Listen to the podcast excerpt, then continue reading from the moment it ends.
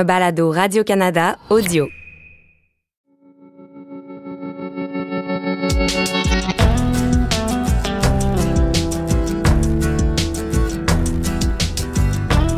Kwekakina, je m'appelle Widia Larivière et je suis Anishinabekwe, membre de la Première Nation de Témiscamingue.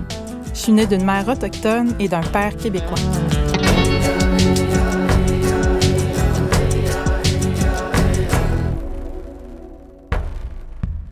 Kamikanagewach Ikwewak. Dans ce balado, je vous présente des femmes qui ont frayé le chemin, autrement dit, des pionnières. Dans un monde où les femmes autochtones font face à tellement de barrières à cause des répercussions du colonialisme, je suis fascinée par les pionnières qui ouvrent la voie à d'autres femmes. Ces femmes des premiers peuples qui réussissent à aller là où aucune autre n'est allée avant elles, comme la première à devenir juge ou encore astrophysicienne. Et pour vraiment mesurer l'impact des pionnières dans leur domaine, j'ai décidé de les réunir avec des héritières, c'est-à-dire des femmes autochtones qui marchent dans les traces des pionnières.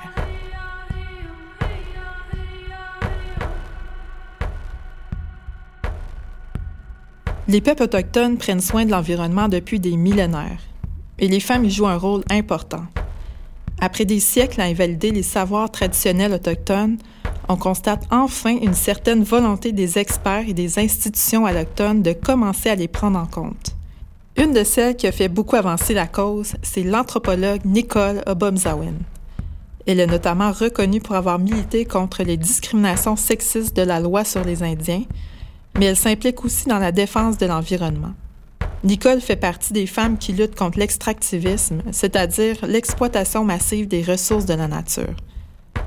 Elle a aussi obtenu la construction d'une centrale d'épuration des eaux pour nettoyer la rivière Saint-François qui longe Odanak. Sa prochaine mission, faire la même chose avec la rivière Yamaska, la plus polluée du Québec. Comme héritière, j'ai pensé à mon amie Mélissa Mollen-Dupuis, avec qui j'ai fondé la branche québécoise du mouvement I Don't Know More. Maintenant, elle travaille à la protection du caribou forestier à la Fondation David Suzuki.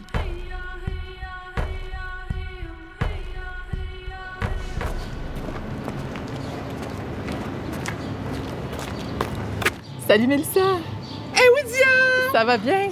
Ah oui, hey, je suis contente de te voir, ça fait un bout qu'on s'est pas vu en vrai. Ouais, c'est fun, tu nous as emmenés au Square Cabot aujourd'hui? Ben oui, ben je me suis dit euh, pourquoi pas aller euh, là où tout a commencé dans nos marches, euh, justement. ça te rappelle pas un peu le 21 décembre 2012, mais fait un peu moins fret, hein?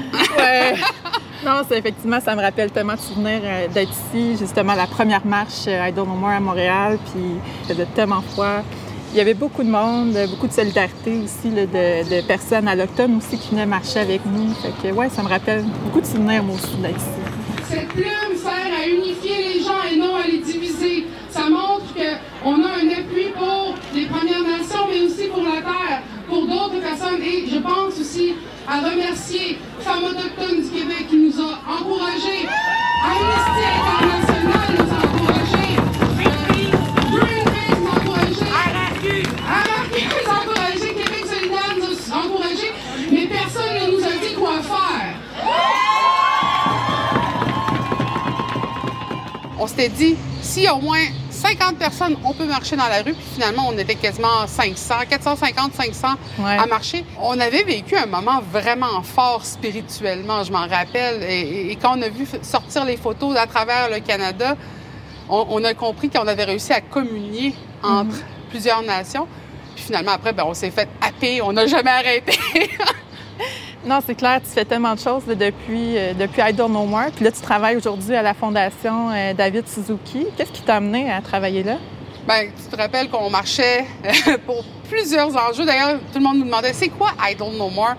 Puis là, on disait aussitôt que c'est un enjeu de langue, un enjeu d'environnement, un enjeu pour les femmes assassinées disparues, les sables bitumineux, c'est des enjeux qui vont toucher I Don't Know More. Mais un des, paniers qui soutient tous ces enjeux-là, c'est l'environnement, c'est le territoire. C'est d'ailleurs aussitôt qu'il y a des changements climatiques qui sont les premiers touchés, ce sont les communautés autochtones. Donc, je me suis dit, il faut que je retourne à la base, que je retourne à la racine du problème, puis c'est justement les luttes environnementales, s'assurer qu'on ait un futur possible pour les sept futures générations. C'est quoi ton rôle exactement au sein de la Fondation? Bien, je suis responsable de la campagne boréale euh, puis de la protection du caribou. La protection du caribou, c'est un peu comme quand on protégeait l'eau avec Idle No More. C'est une responsabilité culturelle que j'ai. Euh, puisque sans caribou, je ne serais pas ici aujourd'hui. Donc, c'est une relation avec le caribou que je dois respecter. Mais dans la campagne boréale, ça soutient beaucoup d'enjeux. Puis avec la Fondation David Suzuki, c'est ça qui est fantastique, c'est qu'on m'a pas dit tu travailles juste pour les arbres puis juste pour les caribous. Il y a eu un respect de l'approche décolonisée, euh, de l'approche justement euh, intersectionnelle dans laquelle je travaille sur plusieurs enjeux. Donc, les gens s'étonnent pas quand je vais parler de beaucoup d'enjeux parce qu'ils ramènent justement à la problématique environnementale. Puis en plus, ben, j'essaie de, faire sortir des jeunes ambassadeurs de forêt euh, qui sont déjà en action, mais qui des fois ont besoin d'aide. Et donc, euh, j'essaie de mettre les muscles de la Fondation au service des jeunes autochtones qui sont dans leur communauté et qui veulent faire entendre leur message. C'est super intéressant tout ce que tu racontes, ça soulève tellement d'enjeux. Fait que je suggère qu'on aille décortiquer tout ça avec Nicole Bonzawin. Oh oui, puis elle, elle en a fait aussi des luttes. Fait que je pense qu'on avait des affaires en commun à se dire. Parfait.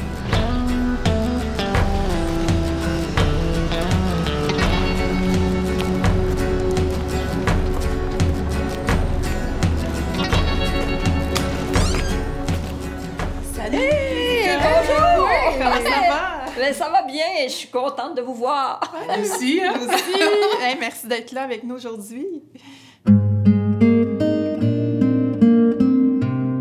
Nicole, tu as été parmi les militants de la première heure au sein de l'organisme Femmes autochtones du Québec. Tu as aussi été la première personne autochtone à recevoir un doctorat honoris causa de l'Université de Montréal en 2011. À quel moment tu t'es rendu compte que tu étais devenue une militante? Je pense que je ne le réalise pas encore. Parce que un engagement à l'autre, en fait, ça se met un bout à l'autre. Et puis, je pense pas que j'aime les étiquettes. Je sais pas si moi, je me dirais militante. OK. Puis, y a-tu un terme, un autre terme que tu préfères ou... Engagée. OK. Engagée pour la justice, pour les droits euh, des, des, Premières Nations, des Autochtones, plus que militant. OK. Puis comment tu t'es sentie quand tu as reçu ton euh, doctorat honoris causa? Quand j'ai eu l'appel de la secrétaire du recteur, j'ai pensé que c'était pas vrai, que c'était une farce. Euh, puis, euh, parce qu'en plus, il m'a dit que le, recteur devait m'appeler le vendredi à 5 heures. Donc, je trouvais ça louche. Puis, mais je suis restée quand même à 5 heures parce que je finis à 4h30 habituellement. Puis, juste pour voir. Puis, Guy Breton, recteur de l'Université de Montréal, je suis restée assise sur ma chaise, mais j'ai failli tomber. Et puis là, ben, j'ai entendu qu'il voulait me remettre un, doctorat, puis j'étais même pas sûre que c'était la bonne personne qui parlait. Donc, je me sentais un peu comme un imposteur. Je me dis, ben, il y a d'autres personnes qui sont, qui mériteraient cette reconnaissance-là. Pas que ça veut dire qu'il faut qu'on arrête, là, mais quand même, tu sais, je suis pas habituée à ça. Puis les honneurs, moi, je veux que ça se partage. Hmm. Tu as une très grande humilité. J'admire beaucoup ça. Hey, Nicole, c'est tellement drôle parce que c'est comme ça que moi puis Widia, on s'est senti quand on a reçu le prix euh, d'ambassadeur de conscience d'Amnesty International. On se disait, c'est pas possible, on y a pas cru. Même jusqu'au moment où ils nous remettent la plaque, on s'attendait à ce qu'ils disent, oh, excusez-nous, on s'est trompé. Mais je pense que c'est un enjeu que beaucoup de femmes autochtones vivent justement face à la mission qu'elles ont. Mais moi, ça m'a pas étonné que tu reçoives un diplôme honoris causa. Je m'y attendais même un peu, là. On fait jamais ça pour la reconnaissance. On fait ça pour la cause.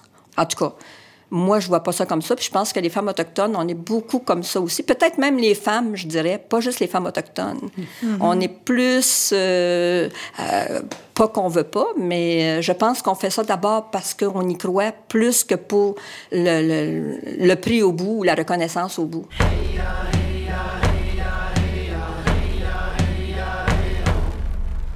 Nicole, si on se concentre euh, un peu plus sur ton, ton engagement environnemental, c'est quoi les causes que tu as défendues dans le passé? Puis qu'est-ce qui te tient particulièrement à cœur en ce moment? Bien, les causes, euh, il y en a eu multiples causes. Il y a eu des batailles d'abord pour la préservation de la forêt la forêt autour de chez nous. C'est une petite forêt. Mais il fallait se battre pour préserver cette forêt-là, préserver les arbres. Euh, donc ça, c'était mes premières marches dans l'environnement, préservation de l'environnement. Et puis ensuite, j'ai aussi euh, épousé la cause, euh, euh tout l'extractivisme, toutes les, les, femmes contre l'extractivisme. Ça, ça m'a, ça m'a impressionné de voir les femmes qui militaient pour ça, puis qui se disaient, nous, on se bat pour l'avenir de nos enfants puis de nos petits-enfants. C'est les femmes qui se sont levées. Donc moi, ça m'a interpellée. Donc, je suis arrivée aussi de ce côté-là. Puis ensuite, bien, il y a eu toute la, question de l'eau. Alors, la question de l'eau, parce que particulièrement chez nous, on est, on, est en bordure d'une rivière, la rivière Saint-François. La rivière Saint-François était polluée. Moi, j'ai eu la chance de me baigner dans cette rivière-là quand j'étais petite. Et puis, euh, quand j'ai eu mes enfants, c'est impossible. La rivière était trop polluée pour permettre ça moi, avec d'autres femmes, puis surtout d'autres femmes autochtones à Odanak, on s'est levé puis on a dit, ça n'a pas de bon sens, qu'est-ce qu'on peut faire pour cette rivière-là? C'est sûr que nous, on est à l'embouchure. Donc, la rivière, là, il y, y a, plein de choses, de Sherbrooke jusque chez nous, là. Et puis, on a travaillé, on est allé voir le, conseil de bande. On a dit, est-ce que c'est possible de rencontrer les autres municipalités pour faire en sorte que, qu'il y ait des gestes qui soient posés pour préserver notre rivière, pour s'assurer que nos petits-enfants puissent aller se baigner dans cette rivière-là? Et puis, donc, euh, de fil en aiguille, ça a été quelque chose qui a porté fruit parce qu'on a eu d'abord on a gagné d'avoir une première usine d'épuration à Odanak. Donc, on était vraiment à l'embouchure, mais après ça, il y en a eu plusieurs autres sur le long de la rivière Saint-François. La rivière Yamaska, c'est la rivière la plus polluée du Québec en raison des déversements agricoles. Donc, euh, euh, c'est catastrophique. Là. Il y a encore des gens qui pêchent là, mais moi, j'oserais pas manger les poissons là, qui sortent de là. Donc, c'est une autre bataille, mais là, il faut penser qu'il faut réunir des femmes qui sont sur l'autre rivière. Puis là, j'ai entendu parler de, des programmes, des projets de rivière qui se passaient plus au nord. Puis là, je me suis dit, ben on n'est pas déconnectés, on est tout ensemble. De toute façon, l'environnement et l'eau, l'eau circule autour de la Terre, donc c'est partout dans le monde qu'on peut retrouver ça. Et je me suis intéressée euh, aussi à faire des cérémonies pour l'eau parce que j'étais aussi conscientisée parce que des grands-mères qui faisaient des marches autour des grands lacs pour rappeler aux gens qu'il fallait euh, revenir au sacré de l'eau. Et puis, euh, donc, je me suis jointe, parce que maintenant, je suis grand-mère six fois, et je me suis jointe à la marche euh, pas tout le long du trajet, mais une partie du trajet avec elle. Puis c'était pas des femmes qui se promenaient avec des pancartes, là, mais vraiment humblement marcher tout au long pour se conscientiser euh, sur l'eau. C'est resté la cause qui me motive encore plus aujourd'hui. Je sais qu'il y en a plein de causes, mais il y a plein de gens maintenant qui vont aussi se rallier à ces causes-là. Mais moi, je demeure attachée profondément à l'eau parce que l'eau, euh, ben, il y avait aussi un lien culturel. Les femmes et l'eau, donc les gardiennes de l'eau. Donc moi, j'ai pris ça comme sur mes épaules, puis je veux transmettre ça à mes enfants et à mes petits-enfants. Écoute, Nicole, c'est fou que tu dises ça parce que moi, j'habite à Mingan quand j'étais petite. Maintenant, je suis à Montréal. Et là, je m'en vais euh, déménager à deux rues de la rivière Yamaska. Et là, tout de suite, le premier impact, c'est maintenant, je m'en vais vivre sur ce territoire-là. Je viens de gagner une responsabilité par rapport à la rivière Yamaska que j'ignorais justement qu'elle faisait partie des plus polluées. là, je me dis, ah non, pas une autre mission. Nous, euh, chez les Anishinaabe, justement, il y, a, un rôle traditionnel associé aux femmes, justement, dans la protection de l'eau. Puis je me demandais, est-ce que c'est quelque chose qui existe aussi chez les Inuits, chez, les Abenaki, ou est-ce que les femmes ils ont un rôle important, par exemple, dans, la transmission de connaissances en lien avec euh, l'environnement, la nature. Ben, je pense que ce qui était fantastique, c'est avec la, mouvance entre les communautés, on a pu se porter des messages qui étaient communs, mais on n'avait pas tout le temps les mêmes manières de le dire.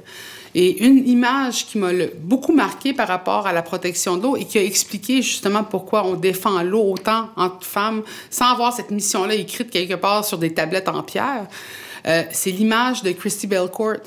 L'image d'une femme que la pluie lui tombe dessus. Elle a un enfant dans son ventre. Et là, tu vois le cycle de la rivière, de l'eau qui passe à travers la femme. Et toute cette image, justement, qui fait que de ma fille à moi, à ma mère, à ma grand-mère, j'ai une rivière que je vois qui remonte à la première grand-mère qui est la terre.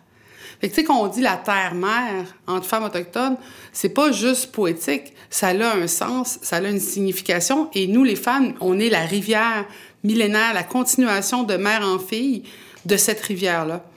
Des fois, ben, on oublie que euh, les hommes en font partie, c'est les ménés dans notre rivière. Donc, il y a une, une, collaboration entre hommes et femmes de la mission de protection du territoire. Comme les hommes sont les chasseurs, souvent, ben, c'est eux autres qui vont aller vraiment beaucoup pour la défense du territoire. Et les, les femmes, comme elles sont porteurs, porteuses, excusez-moi, de la rivière, elles vont défendre l'eau. Dans le fond, c'est généralisé. Tu dis, on a des façons différentes de l'exprimer. Euh, on a des chants pour l'eau, on a des danses pour l'eau. Donc, en tout cas, chez les Abénakis, mm -hmm. ça veut dire que, puis c'est des danses, c'est des chants de femmes. Donc, c'est associé à ça. C'est sûr que aujourd'hui, beaucoup de choses se perdent dans la transmission, euh, dans les valeurs fines, je pourrais dire. Mais quand on retourne à, à vraiment l'origine de ces, de ces chants-là, de ces danses-là, on peut retrouver là, ce lien-là qu'on peut partager avec toutes les autres nations autochtones. Je pense même pas juste du Québec, là, à travers le Canada puis l'Amérique, dans le fond. En ce moment, c'est ça, il semble y avoir une espèce de mouvement qui s'intéresse justement à prendre en compte les, savoirs autochtones dans les efforts pour protéger l'environnement. Est-ce que c'est quelque chose que vous ressentez?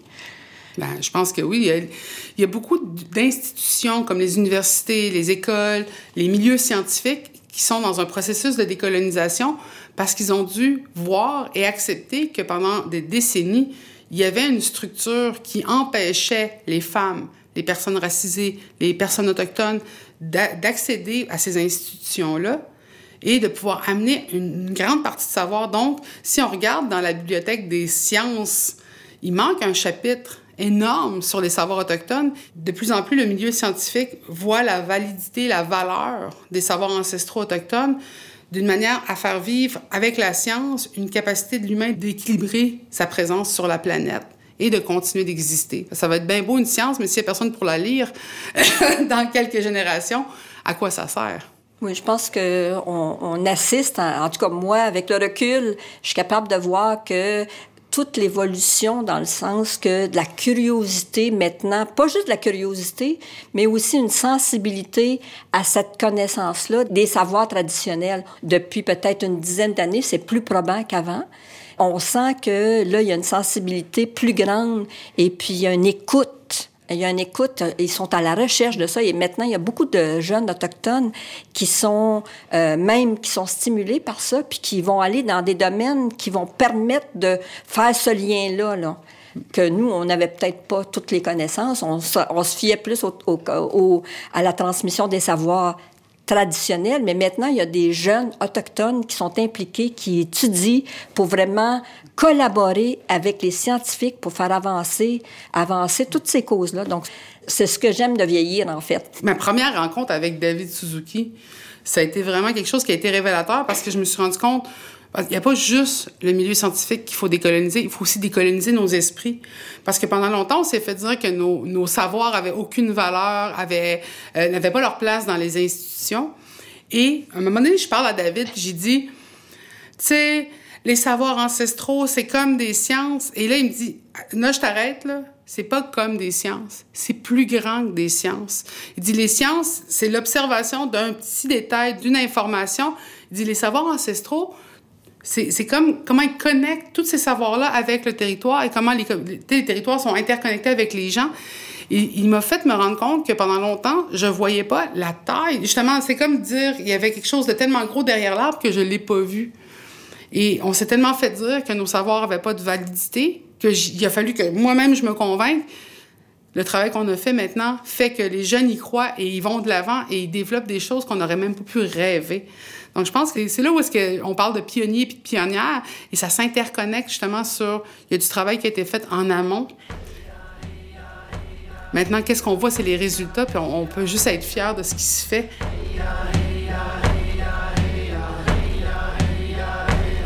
Croyez-vous que justement la cause environnementale, c'est ça qui va tisser euh, davantage de ponts entre autochtones et allochtones? On a trouvé un point commun, on a trouvé une cause commune Puis je pense que c'est c'est pas seulement ça regarde pas seulement les autochtones, c'est toute la planète, c'est tout le genre humain en fait, c'est tous les humains qui sont impliqués dans cette euh, lutte là. Puis je pense que c'est pas seulement dans la cause environnementale, ça va déborder, ça va aller du côté des droits des premiers peuples, de l'injustice, combattre l'injustice, ça va aller au-delà de ça. Mais je pense que là, avec tout ce qui regarde le réchauffement climatique, ou le changement climatique, on l'appelle comme on veut, mais tout ça, je pense que là maintenant, on est dans, on est dans l'urgence, et cette urgence-là fait que on cherche des alliés. Et ces alliés-là, c'est même pas nous autres qui sont obligés d'aller les chercher. Ils viennent nous chercher aujourd'hui pour être avec eux. Donc, je pense qu'on tient quelque chose là qui est important et qu'on a un rôle important. Moi, je reviens toujours un peu à l'idée de la tradition quand nos anciens ceux qui étaient là avant nous nous disaient, un jour, ils vont venir nous rechercher pour ce qu'on sait, pour nos connaissances, pour le bien de l'humanité. Et je pense qu'on est rendu là. Moi, c'est certain que c'est dans les luttes environnementales que j'ai vu les premiers travaux d'intersectionnalité. Parce que quand tu dis que tu es un environnementaliste, c'est comme dire que tu as une pensée qui est tournée vers l'environnement. Quand on me dit, t'es une environnementaliste, toi, Mélissa? Je dis non, moi, je suis une femme nous. et quand je dis ça, ça veut dire que j'ai une pensée qui est tournée vers l'environnement. C'est juste que c'est pas tourné du même point ou de la même éducation. Ce qui a été vraiment porteur, justement, euh, avec la crise d'Oka, par exemple, ou avec Idle No More, c'est que le milieu environnemental s'est rendu compte que certaines de, nos, de leurs luttes allaient aussi être nécessairement imbriquées dans celles des luttes autochtones. Parce qu'on peut parler de voitures vertes, mais si on va changer le paysage géopolitique d'un pays autochtone ou d'une communauté autochtone pour pouvoir accéder aux minéraux, pour faire les batteries de ces voitures-là, est-ce qu'on fait juste pas transformer le, système colonial en un système colonial vert? Donc, il y a ça à réfléchir et les gens sont assoiffés de refaire le monde, mais de pas le refaire 45 fois, de le faire d'une bonne manière, bien alignée et dont tout le monde va pouvoir bénéficier. J'ai des frissons juste à vous écouter. C'est super enrichissant, c'est super inspirant. Merci encore. Puis pour terminer la discussion, euh, pour revenir sur le concept de, de pionnière et d'héritière, euh, c'est ça, Nicole, je serais curieuse de savoir, euh, c'est quoi les qualités que tu vois chez Mélissa en tant qu'héritière pour les causes environnementales autochtones?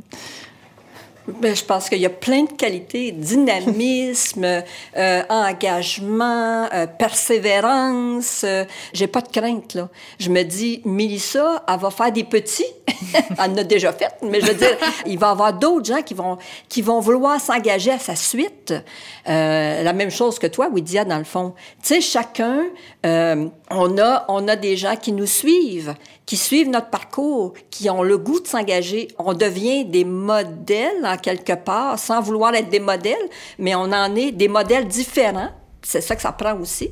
Ce que j'exprime, en fait, c'est que je, pas que j'ai envie de me reposer, mais simplement qu'aujourd'hui, je me pose sur la nouvelle génération pour aller encore plus loin et puis pour solliciter vraiment des gens dans nos communautés, mais hors communauté, parce qu'on le sait aujourd'hui, les Autochtones, les Premières Nations vivent pas toutes sur le territoire. Donc, on vit en ville. Donc, il faut aussi, par votre engagement, par ton engagement, Mélissa, de voir que les gens qui sont en ville, maintenant, tu vas changer de ville, tu vas aller ailleurs, mais faire en sorte que d'autres Premières Nations s'engagent à ta suite. Donc, ça devient quelque chose, pour moi, là, c'est réconfortant d'être avec vous, d'être à vos côtés et puis, ben, si je vous ai inspiré, tant mieux. Sinon, ben, on continue ensemble parce que moi, j'arrête pas. Là. Ben, merci infiniment à vous deux, Kichimigwetch. Euh, ça a vraiment été super inspirant d'être, euh, d'être avec vous aujourd'hui. Puis, je vous remercie euh, de tout cœur. Ben, Tiuluni. Chinishkumetin. Widia, d'être mon ami depuis 2012 et même avant.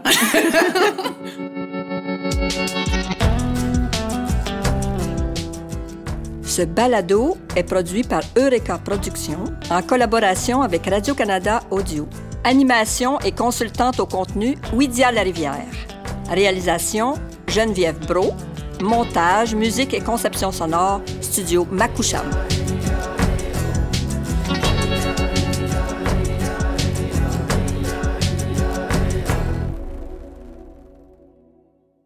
Écoutez les meilleurs balados sur l'application Radio-Canada Audio.